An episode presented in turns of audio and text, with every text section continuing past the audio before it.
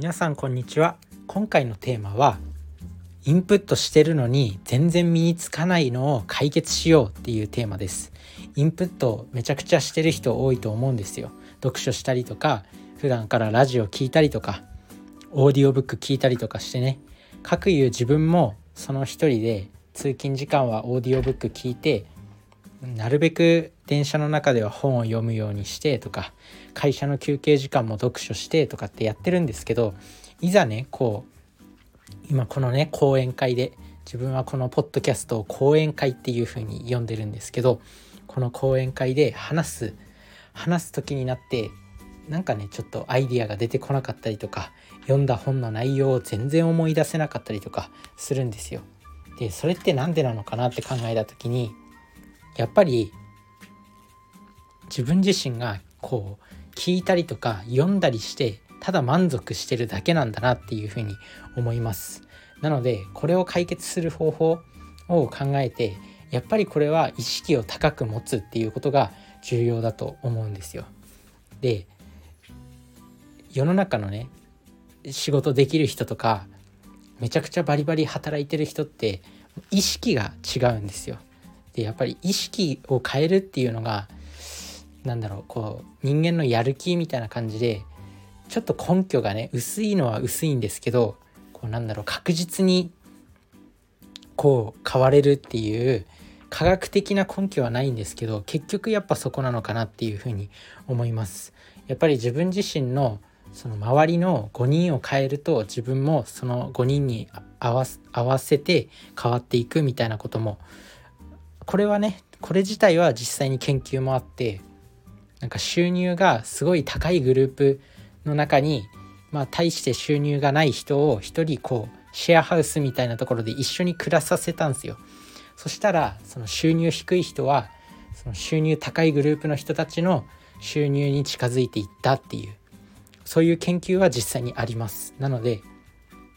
やっぱりそういう人たちお金を稼いでる人とか幸せに生活してる人たちっていうのはもう考え方根本そのもともとの何て言うの考え方のレベルっていう基準がもう違うんですよ多分。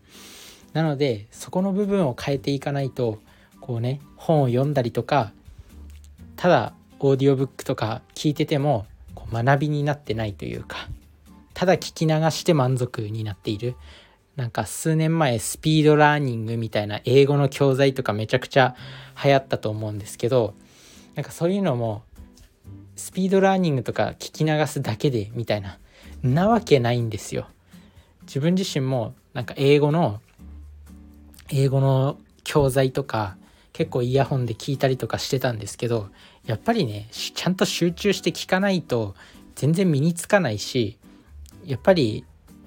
聞き流して満足しちゃってる自分がいるんですよ。なのでそれってやっぱり結局聞いてないのと同じでだからそこの意識ちゃんとその時間を無駄にしない例えば家事をしてる間にそのオーディオブック聞くんだったらしっかりと集中しないと集中集中しないといけないんだなっていう家事家事とかってもう慣れてると思うんでもう別に意識しなくてもできると思うんでそういう耳が開いてる時間にオーディオブックを聞いたりして勉強すると思うんですけどやっぱねその学びに集中するっていうところが重要なのかな。そしてその意識を高めることが重要。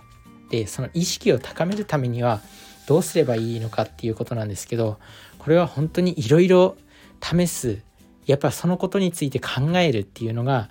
重要。自分自身も今結構ね毎日こう紙に書き出してて自分の考え方を変えるためにはどうすればいいかっていうところを今毎日紙に書くんですよ。そうすると紙に書くと意識するんですよ。意識するとやっぱり日々あまた今日集中して本が聞けてなかったなとか集中して本が読めてなかったなっていうふうに気づくんですよ。そうやってちょっとずつちょっとずつ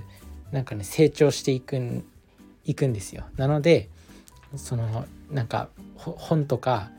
本読んだりとかこう勉強したことが全然身についてないなっていう。普段から結構インプットしてるはずなのに全然身についてないなっていういうふうに思う人は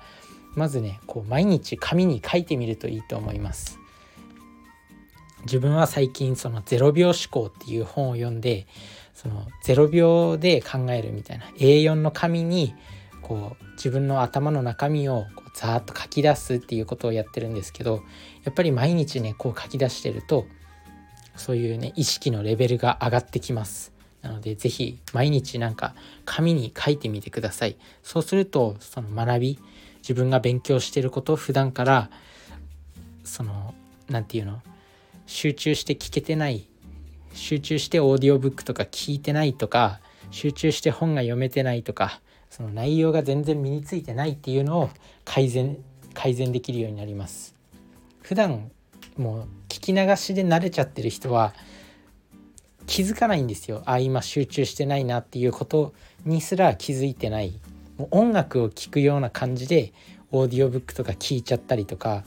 本とか読んでしまったりとかするんであいけないいけないって気づくっていうのが重要。その自分が今